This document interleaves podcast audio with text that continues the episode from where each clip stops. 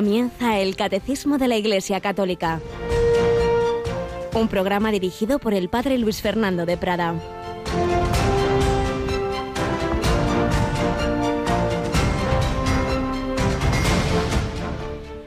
Había un hombre rico que se vestía de púrpura y de lino y banqueteaba cada día.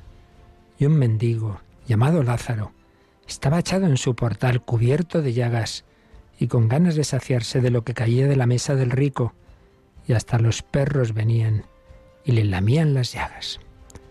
Alabados sean Jesús, María y José. Muy buenos días en este jueves 4 de marzo, víspera de primer viernes de mes, inicio de la novena de la gracia a San Francisco Javier y día eh, del jueves de la segunda semana de Cuaresma en que el Evangelio de la Santa Misa es esta parábola de Pulón y Lázaro, que tiene mucha más profundidad de la que nos parece, porque no pensemos en ese súper rico que vemos lejano, no, no, tú y yo podemos ser ese hombre rico encerrado en nuestras cosas, en nuestros problemas, en nuestras en dar vuelta a nuestras situaciones y a la puerta de nuestro corazón hay un mendigo lleno de llagas, que es Jesús, que es ese pobre de Yahvé, el siervo de Yahvé, que nos dice el, profeta Isaías, que cargó con nuestras culpas, que estaba traspasado por todos nuestros delitos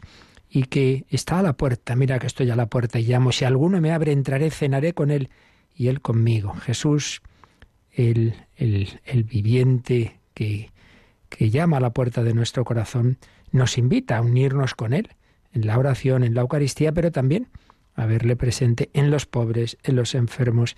Y cuántas veces lo dicho, ya tenemos bastante con nuestros problemas encerrados en nosotros mismos. Y luego, pues siempre la Iglesia y los papas en sus encíclicas sociales han visto aquí pues una imagen de nuestro mundo en el que unos países nos lamentamos de la crisis y tal, pero desde luego no, no es que nos vayamos a morir de hambre y hay esta, esta pandemia, el otro sí, hay una pandemia que es la del hambre, en la que mueren cientos de millones de personas, de niños, de adultos, y, y eso parece que, bueno, está, está muy lejos. ¿Qué diferencias? Un hombre rico, vestido de púrpura y lino, banqueteando cada día, y el hombre pobre, cubierto de llagas, sin lo más imprescindible. Y así es nuestro mundo, pero repito eso, en primer lugar es en nuestro corazón, porque ese hombre pobre es Dios hecho hombre, que espera nuestro amor. Tuve hambre y me disteis de comer. Un amor a Él mismo, directamente, digamos, porque se ha quedado con nosotros en la Eucaristía y un amor a Él presente en los más pobres. Pues la cuaresma es una gracia especial para descubrir esa presencia de Cristo, para atenderle en todas esas dimensiones, en la directa, digamos, de la oración, pero también en esa otra de verle presente en quien más lo necesita. Oración, ayuno, limosna, esas tres grandes dimensiones de la cuaresma y en general de la vida cristiana que le pedimos al Señor cada día que vayan creciendo en nuestro corazón. Bueno, pues aquí tenemos una mañana más a Yolanda Gómez. Buenos días, Yoli. Muy buenos días, Padre. Ya nos has dicho que, por ejemplo, a nivel de oración tenemos Hoy dos, dos momentos especiales, uno que empieza una novena y otro nuestra hora santa mensual, ¿verdad? La novena de la gracia en honor de San Francisco Javier, que vamos a emitir a las seis y media de la tarde, las cinco y media en Canarias, y luego esa hora santa que van a poder seguir también nuestros oyentes a través de nuestra web con imágenes a partir de las once de la noche, las diez en Canarias. Pues ese hombre que también vivía pensando en sus cosas, en sus éxitos, llamado Francisco de Javier, conoció a Íñigo de Loyola en la Universidad de la Sorbona de París y se produjo esa transformación de su corazón y se entregó a Cristo, a Cristo en la oración, hizo el mes de ejercicios y toda una vida espiritual y de oración profundísima, de sacrificio grande y de entrega a los demás, especialmente, como bien sabemos, a aquellos que no conocían a Cristo en las Indias, en Japón, queriendo llegar a la China. Entrega total. Pues del 4 al 12 de marzo, por toda una historia que ocurrió con un jesuita que tuvo un accidente y se moría, pero mm, se le apareció en sueños Francisco Javier y, este hombre en, en, esa situación como que le ofreció en su, en su semiconsciencia que si se curaba sería misionero y iría a Japón. Y, Javier le dijo que sí, y se curó eh, inmediatamente, fue misionero y murió mártir en Japón. Bueno, pues a raíz de, de aquel acontecimiento y de otras gracias que recibieron personas por intercesión de San Francisco Javier, comenzó esta novena de tan arraigada tradición, especialmente en Navarra, pero bueno, no solo, un servidor de jovencillo, pues las primeras peregrinaciones, eh, primeros momentos así de adolescente en que participé en grupos cristianos fue precisamente la Javierada, que lamentablemente pues no se puede hacer eh, como, como se hacía por la situación de la pandemia, y esta novena de la gracia, que también una asistencia muy reducida, razón de más para que Radio María haya hecho un año más un esfuerzo para poderosla ofrecer. Entonces lo que tendremos será lo que es la meditación, que cada día predica un sacerdote de la diócesis de, de Pamplona, también el obispo don Francisco el domingo y don Juan Antonio el obispo auxiliar el sábado, y entonces eso lo tendremos a las seis y media de la tarde todos estos días. Esa meditación y la oración de la novena. Y esta noche, en efecto, nuestra hora santa, víspera de primer viernes de mes. Jesús llama a nuestro corazón. Vamos a estar en adoración y intercesión, porque la oración cristiana siempre piensa en los demás, no solamente en nosotros. Eso sí, os recuerdo que ya no es día para llamar, esas intenciones de oración que queréis que estén a los pies del altar. Ayer ya se cerró ese documento, que siempre se espera el último día. Me encuentro siempre a las pobres del teléfono mareadas porque no para de sonar. Tenemos todo el mes para ir llamando, pero bueno, así somos. En cualquier caso, hoy ya no llaméis por favor para ello, que el Señor de todas maneras sabe esas intenciones. Y también queremos recordar, Yolanda, que hay esa iniciativa de la familia mundial de Radio María en estos momentos difíciles, no solo por la pandemia a nivel físico, sino las pandemias morales, las crisis de fe, la apostasía silenciosa, personas que no pueden ir a hacer oración, que no pueden ir a la Eucaristía, quiero decir, en, las iglesias, y se ha propuesto pues tantas naciones donde está Radio María, todos los primeros viernes de mes que insistamos no solo en la oración, sino también en el ayuno. Así que mañana, pues esa invitación a que bueno, muy propia de un viernes de cuaresma más que nunca, ¿verdad? A tener un, un tiempo de sacrificio. Luego al final, tiempo de preguntas, explicaremos un poquito más porque había alguna pregunta al respecto esto del ayuno. Así que novena de la gracia que empieza a las seis y media, una hora antes en Canarias, una hora menos en Canarias, perdón, y la hora santa esta noche. Bueno, y mañana, Yolanda, comienza un acontecimiento histórico, ¿verdad?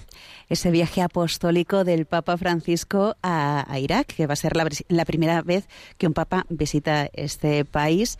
Y nosotros pues vamos a retransmitir alguno de los eventos que van a tener lugar ahí. Mañana, viernes, después del informativo, hacia las dos y media de la tarde, vamos a tener esa conexión eh, del encuentro que el Papa va a tener pues con los obispos, con los sacerdotes religiosos, eh, en fin, pues ahí estaremos será el primer momento y en efecto eh, resulta que algunos acordará que San Juan Pablo II, con toda la ilusión que tenía de la celebración del gran jubileo del año 2000, quiso haberlo preparado el año anterior, en 1999, peregrinando a donde, al lugar de partida del peregrino de la fe, que fue Abraham, Abraham nuestro padre en la fe, Ur de los Caldeos.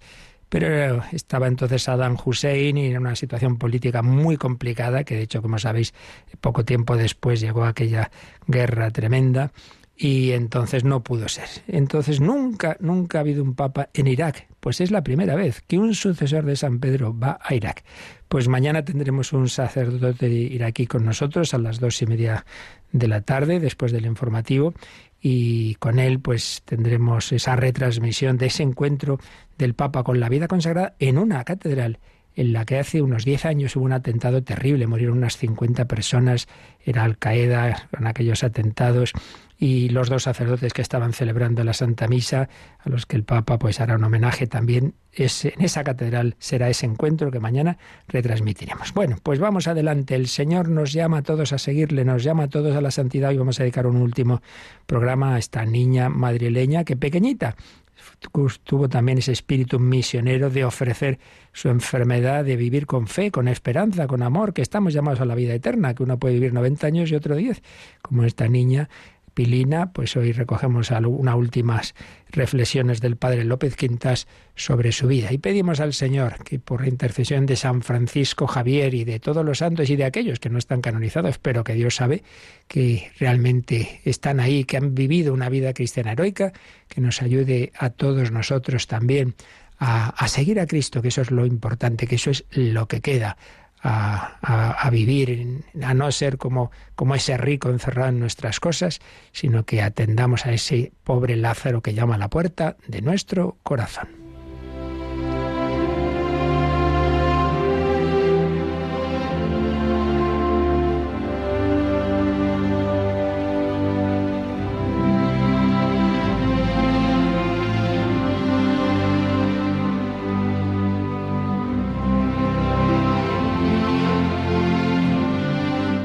María del Pilar, Pilina, Cima de Villa, enferma misionera.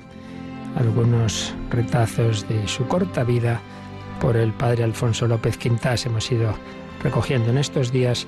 Hoy dedicamos un último espacio a recordar pues cómo también un niño, una niña, movido por la gracia de Dios, puede vivir heroicamente una enfermedad que sabía, no se le ocultaba, no es como hoy día que nadie se atreve a hablar de la muerte. No, no, sabían padres e hijas y lo hablaban de que se iba, se iba al cielo y lo vivían con esperanza y con caridad. Cuando en el hospital estaba tan malita, pues una religiosa, por ejemplo, contaba que a veces pedía perdón cuando alguna de las visitas que había recibido estaba con fiebre alta y no podía haberlas atendido lo, más posible, le, les pedía perdón encima y, sin embargo siempre con una amable sonrisa agradeciendo el interés que por ella se demostraba. Pero también la caridad de la que hablábamos ayer busca el bien espiritual del prójimo. Y ciertamente, esta niña ejerció una fecunda labor apostólica en su entorno, desde ese ejemplo de, de cómo vivir los momentos litúrgicos y de piedad, hasta detalles, como ayer recordábamos, de fijarse en esa persona que ha hecho un favor, papá, dale una propina y, una sonrisa y cualquier cosa que manifestara el agradecimiento.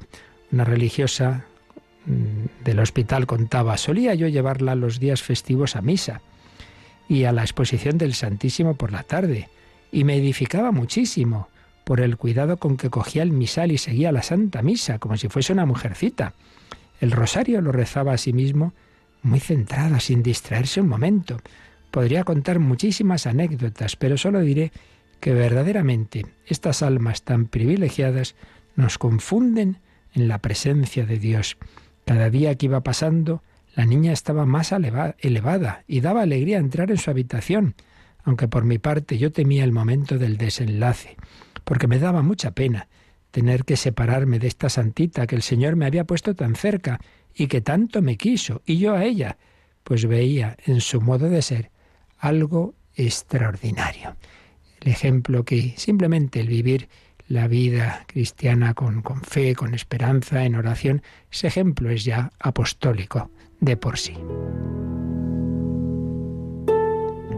La religiosa que la invitó a ofrecer su enfermedad por las misiones escribió, al día siguiente de ingresar en este centro misionero, perteneciente a la hermosa y sin igual obra misional de la Unión de Enfermos Misioneros, tuve que prestarle mis pequeños servicios, haciéndole la primera extracción de sangre, a la que habían de seguir tantas otras en los nueve meses que duró su penosa enfermedad, durante la cual tan edificantes ejemplos de virtud había de dar a cuantos la trataron.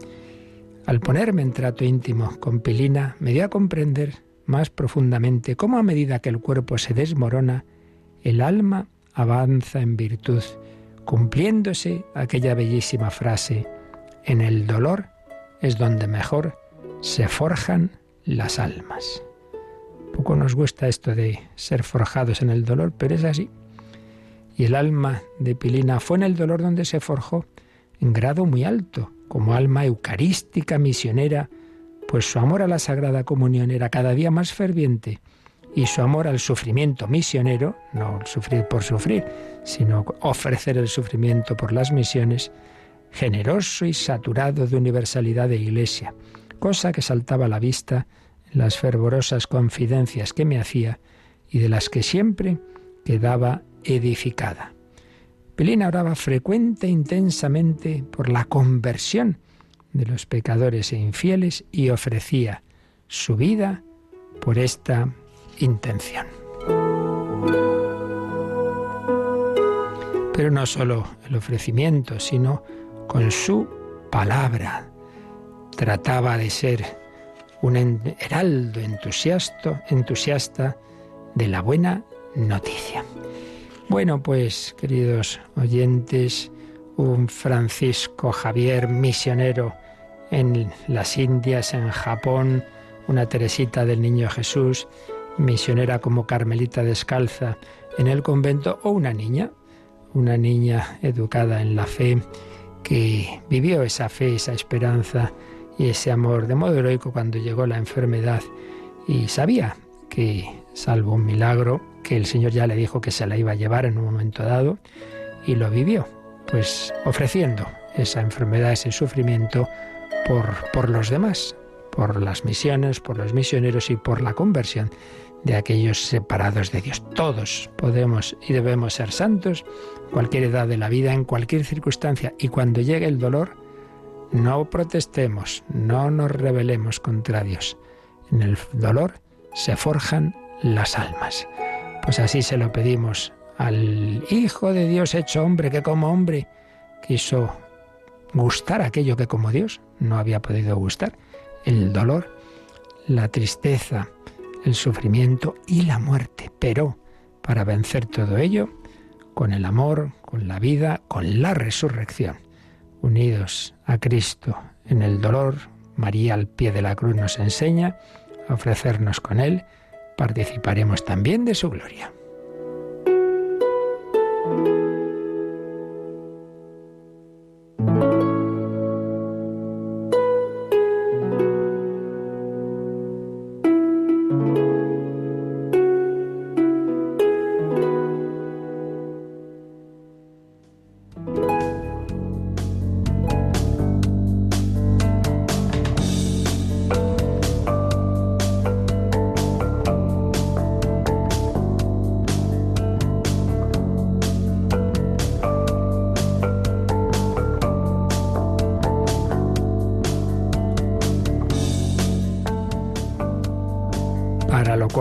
Evidentemente necesitamos la gracia de Dios, la comunicación del Espíritu Santo que nos une a Jesucristo. No soy yo quien vive, es Cristo quien vive en mí, dice San Pablo, y vivo de la fe en el Hijo de Dios que me amó y se entregó a la muerte por mí. Cristo quiere vivir en ti, empieza a vivir en cada uno de nosotros de una manera eh, inicial y, y fundamental en el bautismo, pero esa unión a la que nos invita, está llamada a ir creciendo a lo largo de la vida, como cualquier amistad, como, como un noviazgo, como un matrimonio, como, como una filiación profunda, una comprensión de padres, hijos, esposos, amigos. Bueno, pues el Señor nos llama a tener una relación personal con Él.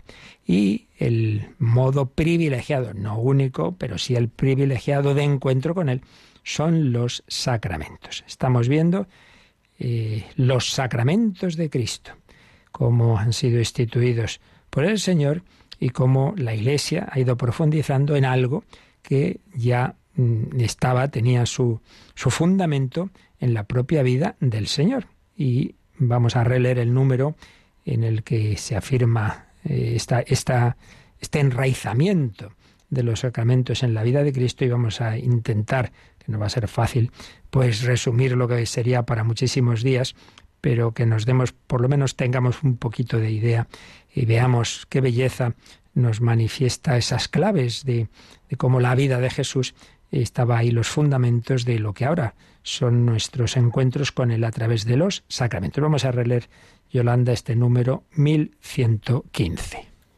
Las palabras y las acciones de Jesús durante su vida oculta y su ministerio público eran ya salvíficas, anticipaban la fuerza de su misterio pascual, anunciaban y preparaban aquello que él daría a la Iglesia cuando todo tuviese su cumplimiento. Los misterios de la vida de Cristo son los fundamentos de lo que en adelante, por los ministros de su Iglesia, Cristo dispensa en los sacramentos, porque lo que era visible en nuestro Salvador ha pasado a sus misterios. Así pues, el fundamento y la preparación de, de, lo que hoy son esos modos de encuentro con Cristo en la Iglesia, que son los sacramentos, está en la vida de Jesús. Y concretamente lo que llamamos y vimos en su día con mucha calma los misterios de la vida de Cristo, las diversas situaciones que Cristo fue viviendo, el Hijo de Dios hecho hombre, dice este número son los fundamentos de aquello que hoy día Jesucristo nos comunica a través de los ministros de la Iglesia en los sacramentos, porque la última frase que ha leído Yolanda del 1115 es una cita de San León Magno, aquel gran papa que dijo lo que era visible en nuestro Salvador ha pasado a sus misterios, los misterios de la vida de Cristo, misterios invisibles que se comunican a través de ritos visibles que llamamos sacramentos. Bien, como os decía, vamos a intentar, y soy consciente de que no lo podemos hacer bien, digámoslo así, pero mm, al menos una visión de conjunto de cómo en, el, en la Sagrada Escritura y concretamente, claro, en el Nuevo Testamento están los fundamentos de lo que luego a lo largo de los siglos hemos ido descubriendo que nos había dejado el Señor y que se ha ido llamando pues los sacramentos, se ha ido precisando. Pero como está, ya digo, mm, eh, en, en la vida del Señor y en sus palabras está el fundamento de ello. Lo vamos a hacer eh, intentando sintetizar sin, lo más posible, pues un tratado realmente extraordinario. tengo que decir que muchas veces explicar las cosas no, me viene muy bien porque, claro, hace años que estudió uno cosas y entonces descubre nuevos libros y, uy, qué bien está esto. Yo no lo había mm, visto tan bien explicado como lo que son los sacramentos, como una obra bastante reciente del padre José Granados, Tratado General de los Sacramentos. Bien, entonces es un, manual, es una síntesis, pero de muchísima profundidad, y voy a intentar sintetizar la síntesis, algunos aspectos de lo que nos cuenta sobre cómo todos los sacramentos, en efecto, tienen el fundamento en Jesucristo, y sobre todo, él nos hace ver cómo eh, lo que ya está en la tradición de la Iglesia, ¿no? que el sacramento modelo de todos y el principal es la Eucaristía, en la que vemos esa esa prolongación de la encarnación, que esta es la clave, ¿eh? porque mucha gente, no, no, si yo creo en Dios, pero un Dios ahí, que está en las nubes y con el que uno se relaciona como le parece a él. Pues no, con Dios ha bajado del cielo a la tierra, se ha hecho carne. Entonces la prolongación de la encarnación se da en la iglesia. Y dentro de la iglesia la prolongación de los gestos de Cristo se da en los sacramentos. Pues bien, sacramento centro de todo es la Eucaristía, cuerpo, sangre, alma, divinidad y sacramento que nos une a Cristo, puerta de los demás, el bautismo. Y entre uno y otro, pues los demás sacramentos. Pues así, de una manera, ya digo, inevitablemente superficial y sin poder entrar en detalles, pero recojamos algunas claves de esa presencia de, de lo que nosotros hoy día llamamos sacramentos en la vida del Señor. Ante todo, como digo, la Eucaristía. Es impresionante esa última cena, que ya está arraigada, esto también hay que tenerle siempre presente, evidentemente en, ritos anteriores de, del pueblo judío. No nos olvidemos, Jesucristo es el cumplimiento de, de, de, todo lo que estaba anunciado de siglos, desde hacía muchos siglos, y que Dios fue preparando. Claro, la Eucaristía, ¿dónde la instituye? Pues en una cena, en una cena pascual, en una cena en que tenía su raíz ni más ni menos que unos 14 siglos antes en aquel, aquel hecho que para Israel siempre es clave, ¿no? La liberación de la esclavitud de Egipto tras aquel, aquel sacrificio o con aquel sacrificio del cordero cuya sangre servía para poner en las jambas de las puertas y, y ser liberados de aquella plaga de los de la muerte de los primogénitos, etcétera. Pues bien, nuestro Señor en esa última cena que era, tenía una serie de ritos de alabanza a Dios, de acción de gracias, pues en ese, en ese contexto el Señor pues instituye este sacramento. Tomad y comed, esto es mi cuerpo. Lo que os decía antes, la encarnación, cuerpo entregado, la redención, sangre derramada para el perdón de los pecados. Haced esto en memoria mía, en conmemoración mía, mirada al pasado, en ese eh, recordar lo que Dios había hecho con el pueblo de Israel, un recuerdo, ese memorial, ese zícaron, que no es simplemente un recuerdo subjetivo, sino que se hace misteriosamente presente la acción de Dios, y una mirada al futuro. Os digo que no comeré y beberé más del fruto de la vid hasta que lo haga en el reino de Dios. Por tanto, ya como unas claves fundamentales de, todo sacramento, esa mirada al pasado, una actualización de, de los acontecimientos salvíficos de Dios, un momento presente en el que ese Jesús dice yo me quedo con vosotros y una mirada al futuro y un pedir que sigamos haciendo eso. Eh, haced esto en memoria mía. Y aquí tenemos pan y vino carne y Espíritu Santo, pan y vino. Y ahí tenemos otra clave. Los sacramentos se enraizan en la creación, en la creación, elementos de la naturaleza, el primer don de Dios, la primera obra salvífica es la creación. Creo en Dios Padre Todopoderoso, creador del cielo y de la tierra, pan, vino, aceite, agua, elementos de la naturaleza que el Hijo de Dios hecho hombre va a usar para prolongar su presencia en medio de nosotros. Y mi cuerpo, mi sangre, y recordamos la creación del hombre según el Génesis, como Dios modela al hombre, le insufla el espíritu. Pues bien, pan y vino, cuerpo y sangre, elementos materiales, el espíritu, el alma humana y el Espíritu Santo que Jesús nos va a comunicar. Vamos diciendo así cosas aparentemente, digamos, sueltas, son como elementos de un puzzle que luego irán cuadrando, irán formando, pues esta maravilla que es la, la, acción de Cristo en su iglesia, en el cuerpo místico, a través de los sacramentos. Acción de gracias al Padre, se celebra, instituye la Eucaristía en, esa, eh, en ese rito de la alianza, institución de la nueva alianza, sangre de la alianza nueva y eterna cuántas alianzas había habido desde, desde el principio, ¿verdad? Noé, Abraham, Moisés. Bueno, pues llega la alianza definitiva, porque se trata de casarnos con Dios, de tener alianza definitiva con Dios, como en Jesucristo. Dios se ha hecho hombre para desposar a la humanidad. Tiene nuestra misma naturaleza, Él es el esposo. Entonces sellamos, salir a la Eucaristía, al comulgar, es como decir a Jesús, sí, sí, sí, sí, renuevo, renuevo mi alianza contigo, quiero cumplir todo lo que te he prometido. Bueno, pues una mirada rápida a ese momento fundamental de la Eucaristía. Y por otro lado, claro, Jesús siempre como hijo del Padre, él mira hacia lo alto, él le da gracias al Padre. al unirnos con Cristo, pues él nos incorpora a su vida filial y entrega por los demás, en cuerpo entregado por vosotros, sangre derramada por todos los hombres. Al comulgar, al participar en la Eucaristía, por un lado, mm, mirada a lo alto, nos unimos al Padre, le damos gracias, pero por otro lado, nos da una fuerza para la caridad fraterna. Eucaristía. Y bautismo. Entonces, aquí en el bautismo tendríamos que hacer referencia en primer lugar al bautismo de Juan Bautista. Claro, es el precursor del Señor. Y Jesús quiso, quiso ser bautizado por Juan. Esto no nada es casual, nada es casual. Jesús entra en ese río Jordán eh, y cuando es bautizado por Juan se produce esa teofanía. Se abre el cielo, desciende la paloma símbolo del Espíritu Santo, se oye la voz del Padre, este es mi Hijo, el amado, el predilecto, escuchadlo.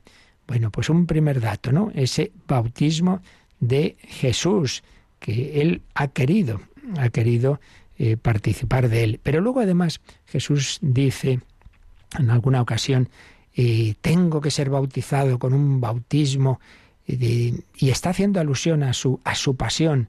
están viendo ya como ese bautismo simbólico que él recibió en el Jordán anticipaba el bautismo en el fuego del Espíritu Santo, en el fuego del amor, en el que se iba a entregar en la cruz. Bautismo, alusión a su muerte, a su resurrección. Y luego, pues como bien sabemos, el Evangelio de San Mateo termina mm, con ese envío misionero. Id y bautizad. Y haced discípulos bautizándolos en el nombre del Padre y del Hijo y del Espíritu Santo. Pero luego además tenemos en el Nuevo Testamento, aparece por un lado San Pablo, cuanto nos habla del bautismo como incorporación a la muerte y resurrección de Cristo. Y por otro lado, en los Hechos de los Apóstoles vemos cómo los apóstoles empezaron a bautizar. ¿Veis? Elementos que, que van, que tenemos que ir poniendo en este puzzle y que todos pues van, están en relación unos con otros, que nos hablan de, ese, de esa unión con el Señor en el bautismo que nos incorpora a Jesucristo y nos da también esa dimensión comunitaria. Nos incorpora a Cristo en una familia, en un pueblo, en la iglesia. Nos hace hijos en el Hijo, nos da esa dimensión filial y fraternal. Pero todo procede, no lo olvidemos una y otra vez, de la encarnación. No seguimos a un Dios abstracto lejano, sino a un Dios que tiene un corazón de carne. Y por ello también nos encontramos con Él a través de aspectos concretos y, de pan y vino y agua y aceite, porque nuestro Dios usa los elementos materiales, Él que se ha hecho carne, el verbo se hizo carne y sigue teniendo ese cuerpo transfigurado, sí, pero verdadera naturaleza humana.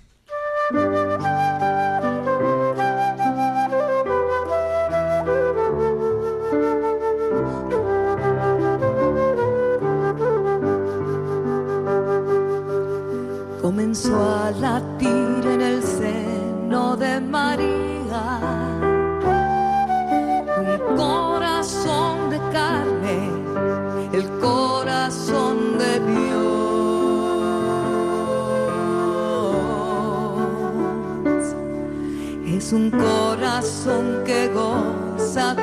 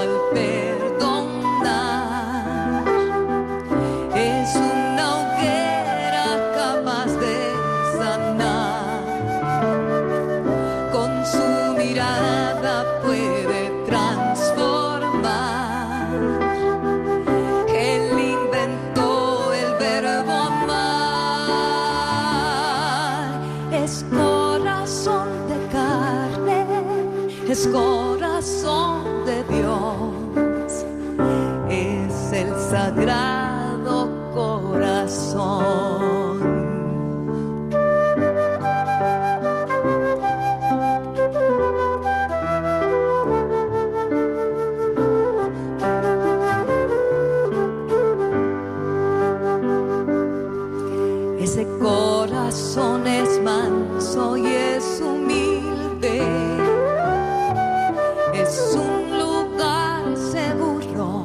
para irte a refugiar. Corazón que es fuente de misericordia, de amor hasta el extremo que late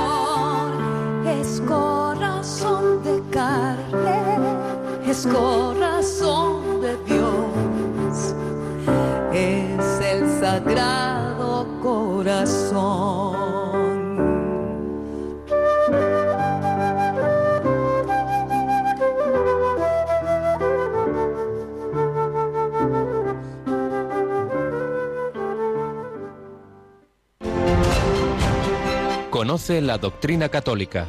Escucha el catecismo de 8 a 9 de la mañana, de 7 a 8 en Canarias. Y los sábados a la misma hora profundizamos en los temas tratados en el programa En torno al catecismo. Corazón de carne, canta Marcela de María. Y ese corazón de carne sigue queriendo relacionarse con nosotros. Sí, no lo hemos visto, no lo hemos tocado como la hemorroísa. Bueno, pues sí, lo podemos tocar, podemos dejarnos tocar de una manera misteriosa a través de los sacramentos. Estamos recordando de una manera rápida y, y así a vista de pájaro, pues algunos, algunos de los muchos elementos que en los evangelios, en el Nuevo Testamento en general, pues apuntan a lo que, a lo que serán los sacramentos luego en la vida de la Iglesia. Y sobre todo el Evangelio de San Juan, dicen los entendidos, está escrito con una clave muy sacramental. San Juan, como sabemos, es el último evangelio que se escribe y con más perspectiva, ya en ese tiempo de, la Iglesia, pues ya después de años de, de, vida de la Iglesia y con una especial luz del Espíritu Santo, profundiza en muchos acontecimientos que él vivió en primera persona y nos da eh, una, visión muchas veces más, más profunda y sobre todo se da cuenta de cómo detrás de, lo que habían vivido, que no se habían enterado realmente de la profundidad que tenía cuando, cuando vivieron esos acontecimientos los apóstoles con Jesús, luego él se da cuenta de que detrás hay mucha más, hay mucho elemento simbólico en lo ocurrido, simbólico en el sentido de que detrás de lo visible había otras realidades que, que el Señor iba anunciando. Y en ese sentido, pues se señala como es un evangelio pues muy en clave litúrgica y sacramental. Es decir, que lo que realmente eh, fue la vida de Jesús iba anticipando pues la vida de la Iglesia. Fijémonos que ya en el prólogo del, del, de este Evangelio se habla de que aquellos que creen en el Verbo hecho carne reciben el ser hijos de Dios. Bueno, pues enseguida ese cuarto Evangelio escuchamos la palabra de Juan Bautista, del cual fue discípulo Juan Evangelista, que dice, he salido a bautizar con agua. ¿Para qué? Para que el Mesías sea manifestado a Israel. Y enseguida vamos a encontrarnos el diálogo de Jesús con Nicodemo. Hay que nacer de nuevo. Y vamos a tener las bodas de Caná. Mira, en unas bodas Jesús convierte el agua en vino. Fíjate, es que son muchos detalles que, tienen luego vistos en perspectiva, dice, aquí esto no era casualidad. Y, y por supuesto, el Evangelio termina, por un lado, en la cruz, cuando dice que del costado de Cristo salió sangre y agua después de la lanzada. Todos los autores de los primeros siglos han visto en esa sangre un símbolo de la Eucaristía, en esa agua un símbolo del bautismo, la vida de la Iglesia. Pero luego Jesús resucita y lo primero que les dice a los apóstoles en el cenáculo, resucitado, recibid el Espíritu Santo. A quienes perdonéis los pecados les quedan perdonados. A quienes se los retengáis les quedan retenidos. El fundamento clarísimo del sacramento de la penitencia. Pero más aún, realmente es un, un, evangelio que todo él está estructurado, pues haciéndonos ver eh, eh, que a través de lo que San Juan llama los signos, signos es lo que nosotros podríamos traducir milagros, pero al usar la palabra signos, como diciéndonos que detrás hay un sentido espiritual, que más allá del milagro material, del milagro material de convertir el agua en vino, de multiplicar los panes, hay un simbolismo espiritual. Pues claro que sí. El agua se convierte en vino como, como el vino se va a convertir en la sangre de Cristo. Multiplicación de los panes como Jesús va a hacer la multiplicación de su cuerpo en la Eucaristía, en todas las Eucaristías del mundo. Bueno, pues un evangelio en el que tenemos detalles que uno ve que tienen que ver con los sacramentos. Ya he dicho la conversación con Nicodemo, el capítulo 3 de San Juan, el ciego de nacimiento del capítulo 9. El bautismo es iluminación. El Señor nos ilumina, el Señor nos da su visión, nos da la fe, como le dio la vista al ciego de nacimiento, pero no solo la vista corporal, sino que él creyó en el Hijo de Dios. Y en cambio los fariseos se negaron a creer en Jesús, aun viendo el milagro tan tremendo de que había dado la vista a un ciego de nacimiento. Pero también está en ese Evangelio ese simbolismo de la vid y los sarmientos, el capítulo 15 Pues ahí vemos cómo estamos llamados a unirnos a Cristo, la vid, como los sarmientos. Bautismo y Eucaristía nos unen, nos unen con Jesucristo. En fin, muchísimos signos, más aún, pues se señala cómo eh, a lo largo de, o sea, que todo el, todo el Evangelio, todo el Evangelio, pues está dividido en, como en dos partes, ¿no? El libro de los signos y el libro de la gloria de Dios, a partir del capítulo 13, que ya es la, la pasión eh, y resurrección del Señor. Pero antes esos, esos signos que van estructurando el, el Evangelio. Y también muy importante para San Juan es fundamental ver en Cristo el nuevo templo. Destruid este templo y en tres días lo reedificaré. ¿Qué era el templo? Bueno, es fundamental en Israel la presencia de Dios. Dios sí está presente en todo, pero de una manera muy especial se ha hecho presente en medio de su, de su pueblo en el templo. El templo que primero fue anticipado por aquella tienda del encuentro cuando Israel iba por el desierto, pero que luego va a ser el templo de Jerusalén. Bueno, pues el templo verdadero y definitivo es el cuerpo de Cristo. ¿Dónde nos encontramos con Dios? En Cristo, en el cuerpo de Cristo, ¿veis? Es nuestra religión es una religión encarnada, no es a un Dios eh, lejano y abstracto, que nombre, que no, que está aquí. Míralo, aquí, como dice San Pablo, en Cristo habita corporalmente la divinidad, corporalmente. Es una religión profundamente encarnada, no es espiritualista como, como ocurre como ocurría en el gnosticismo y ocurre en las religiones de corte oriental, pues algo todo, todo muy espiritual y separarnos de la materia, como también en, en la filosofía platónica. Signos diversos como la multiplicación de los panes, que también recogen pues muchos acontecimientos del Antiguo Testamento, en concreto el maná. Dios había alimentado a su pueblo con el maná, pues nos quiere alimentar en el desierto de la vida con la Eucaristía.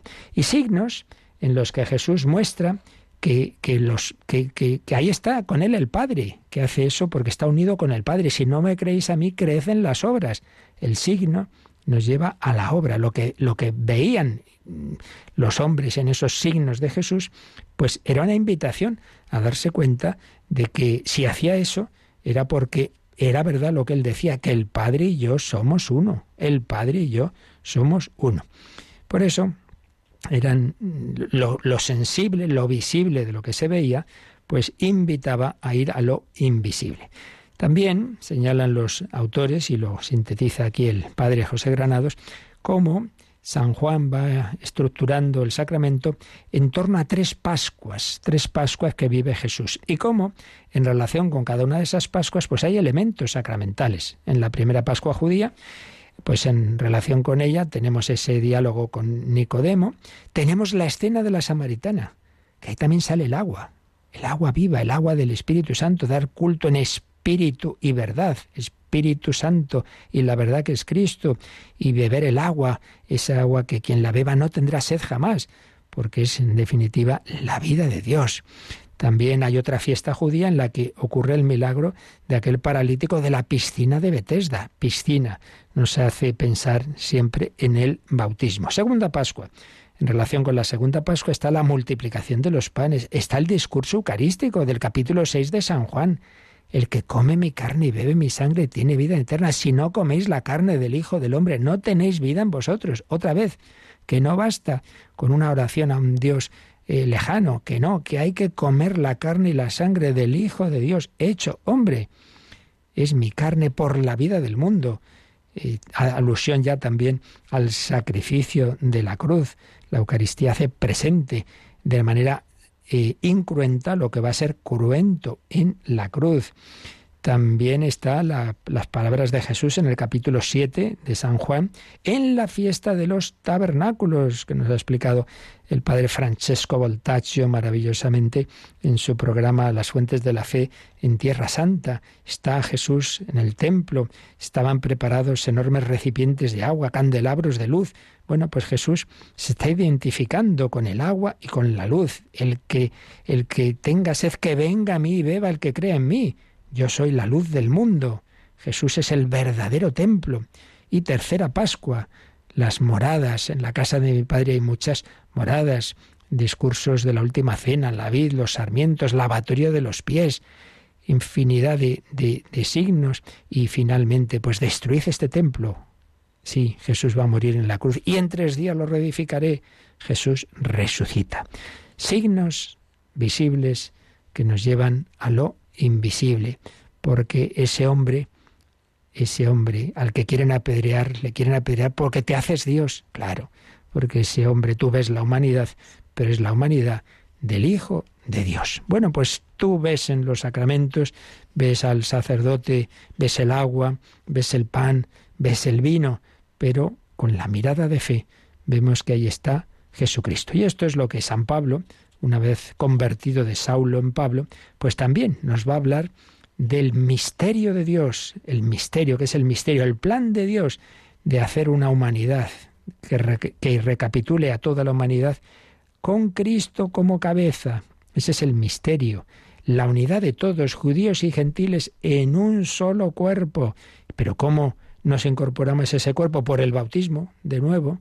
Y ese cuerpo es el cuerpo de Cristo, el cuerpo de Cristo. Y ese cuerpo de Cristo se alimenta del cuerpo eucarístico, del cuerpo del Señor en la Eucaristía que San Pablo celebra y que de la que San Pablo nos transmite uno de los relatos de la institución a través de de, San Lucas, mm, eh, cuando San Pablo cuenta, no, yo he recibido una tradición que he recibido del que a mi vez, o sea, he recibido que a mi vez os transmito que el Señor Jesús, bueno, ese relato de la institución de la Eucaristía. En fin, infinidad de detalles y por supuesto también como también San Pablo hace alusión a cómo se había ido anticipando en lo que se llama la tipología distintos hechos, acontecimientos, instituciones del Antiguo Testamento que anticipaban lo que iba a ser en el Nuevo. Por ejemplo, el paso del Mar Rojo, el atravesar el Jordán, la huida de Egipto, todo eso es símbolo del cristiano que atraviesa el desierto de este mundo metiéndose en ese Jordán que donde Cristo fue bautizado y eso nos permite huir de la esclavitud del faraón, de la esclavitud del demonio, el príncipe de este mundo, ser liberado de las esclavitudes del pecado por el bautismo y vivir como pueblo de Dios, la Iglesia, en camino hacia la tierra prometida, que es el cielo. En fin, podríamos estar hablando horas y horas de cómo pues todo todo ese puzzle que es la historia de la salvación recogida en la Sagrada Biblia, desde la primera página del Génesis hasta la última del Apocalipsis, que escribe también San Juan, y ahí todo va cuadrando, va eh, mostrándose ese puzzle precioso en el que estamos todos llamados a entrar en nuestro sitio, donde Dios nos ponga, siempre como miembros del cuerpo de Cristo, al cual nos incorporamos por el bautismo y los demás sacramentos van profundizando esa unión con Él y entre nosotros, porque repito, no es un hilo directo Jesús y yo, no, no, no, no, sino en su cuerpo místico. Seguiremos con la ayuda del Señor, pues profundizando en esta maravilla de la salvación de Dios a través de lo humano, a través de lo corporal, a través de lo material, porque todo viene del Señor. Pues nos quedamos dándole gracias, invocando esa humanidad de Cristo, que no solo tiene espíritu, que tiene cuerpo, invocando esa humanidad de Cristo y tenemos un momento de oración y también de consultas. Participa en el programa con tus preguntas y dudas.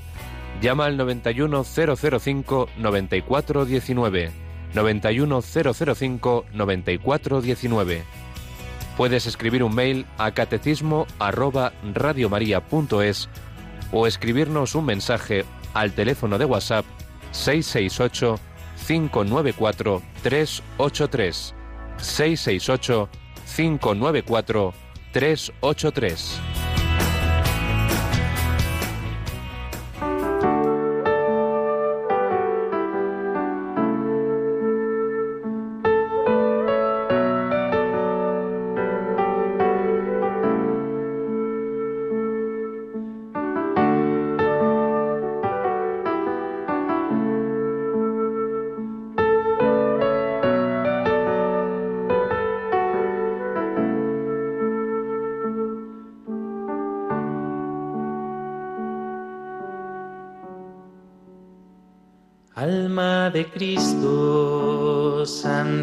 santifícame, cuerpo de Cristo, Sálvame, sangre de Cristo, embriágame, agua del costado de Cristo, lávame, pasión de Cristo, confórtame, Jesús, óyeme de tus llagas, escóndeme. No permitas que me aparte de ti, del enemigo. Defiéndeme en la hora de mi muerte. Llámame y mándame a ti para que con tus santos te alabe por los siglos de los siglos. Amén. Alma de Cristo, santifícame, cuerpo de Cristo Sálvame, sangre de Cristo, embriágame, agua del costado de Cristo, lávame, pasión de Cristo, confórtame, oh buen Jesús, oye dentro de tus llagas, escóndeme. Dentro de tus llagas, escóndeme, Jesús, ese leproso que cargó con nuestras culpas y ahora esas llagas son nuestro refugio.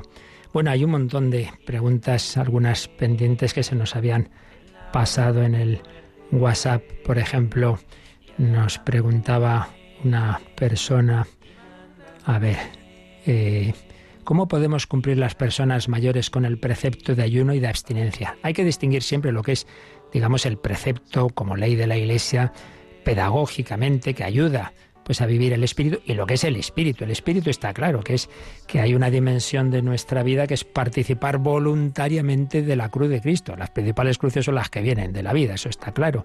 De la providencia de Dios permite, pero también voluntariamente, como el propio Jesús hizo ayuno en, la, en, el desierto, ¿verdad? Bueno, pues entonces, lo que es propiamente, propiamente la ley de la Iglesia, la verdad es que es, es que es mínima, es mínima. Ya sabéis, la abstinencia todos los viernes del año. Lo que pasa es que los que no son de cuaresma puede cambiarse por otra obra de sacrificio, por otra, por una oración, por una obra de caridad, y no se puede cambiar en cambio en los de cuaresma.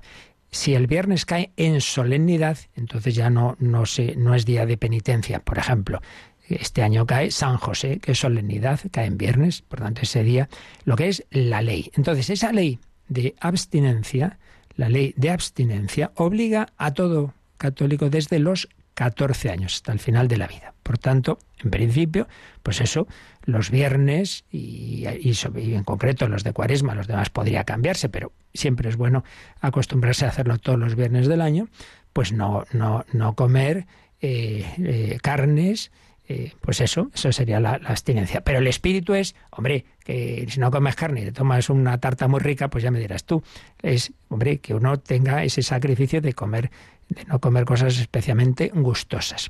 Pero la del ayuno solo obliga desde los 21 años hasta los 59. Claro, esto es una ley eclesiástica que no se ha retocado cuando las edades solían, solía, nuestra vida solía durar menos, ¿no?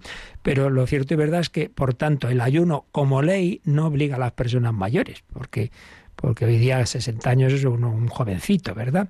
Pero volvemos a lo de antes. Eh, lo importante es el, espíritu. Entonces, el ayuno, pues que ayunes de cosas, sean de comida, sean de televisión, sean de, de lo que sea, ¿verdad?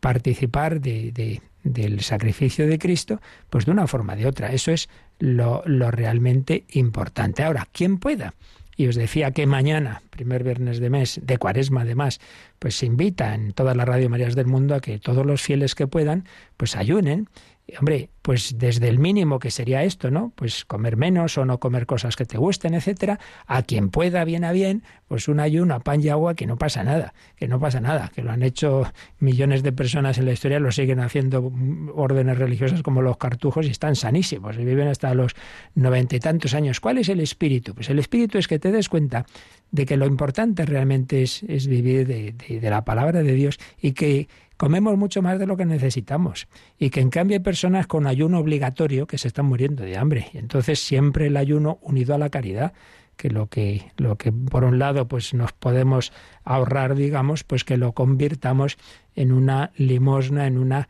eh, en caridad con, con los demás. Por tanto, en resumen, eh, lo que es propiamente el precepto para que todos los miembros de la Iglesia tengamos alguna, alguna penitencia en común, lo que es propiamente el precepto es el ayuno y la abstinencia, miércoles de ceniza y viernes santo, que el ayuno ya sabéis que es una sola comida al día, aunque se puede tomar algo por la mañana y por la noche, pero el espíritu, quien pueda hacer un ayuno más profundo, pues mejor. Y la abstinencia, pues no comer carnes todos los viernes del año, pero que se puede cambiar por otra, por otra obra en los viernes que no sean de cuaresma y que eso obliga desde los 14 años hasta el final, pero el ayuno solamente hasta los 59.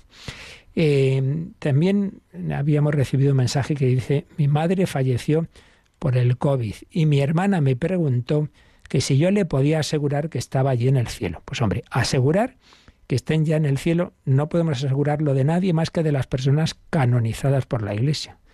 Los demás, hombre, podemos confiar en la misericordia de Dios, pero, pero como no depende solo de su misericordia, sino de, de cómo uno ha terminado su vida, hasta qué punto tiene todavía el alma que necesita ser purificada, esto ya lo explicamos a fondo cuando estuvimos hablando de la parte final del credo sobre la vida eterna.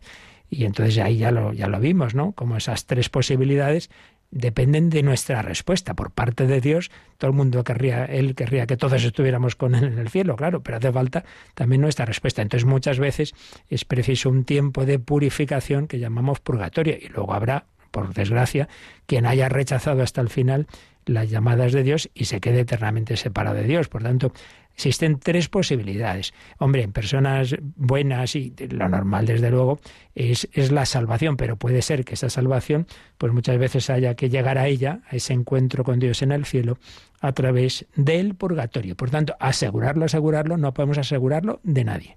Más que, repito, el que está canonizado, porque justo la canonización, lo principal que significa es esto, esta persona está en el cielo porque fue modelo de virtudes y al menos al final de su vida y hoy está en el cielo de los demás, pues no podemos asegurarlo. Y rápidamente también una pregunta fácil, si los doce apóstoles están relacionados con las doce tribus de Israel, pues sí, clarísimamente, clarísimamente. El nuevo pueblo de Dios se edifica sobre doce apóstoles que están anticipados, como tantas cosas del Nuevo Testamento, están anticipados en las doce tribus de Israel. Bueno, seguiremos el próximo día. Y ya sabéis, esta noche, hora santa, con Jesucristo. Os invitamos a uniros a partir de las 11 de la noche, 10 en Canarias. La bendición de Dios Todopoderoso, Padre, Hijo y Espíritu Santo, descienda sobre vosotros. Alabado sea Jesucristo.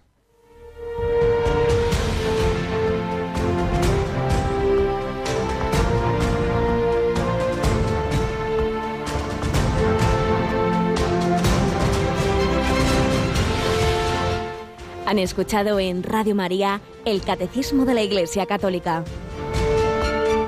Un programa dirigido por el Padre Luis Fernando de Prada.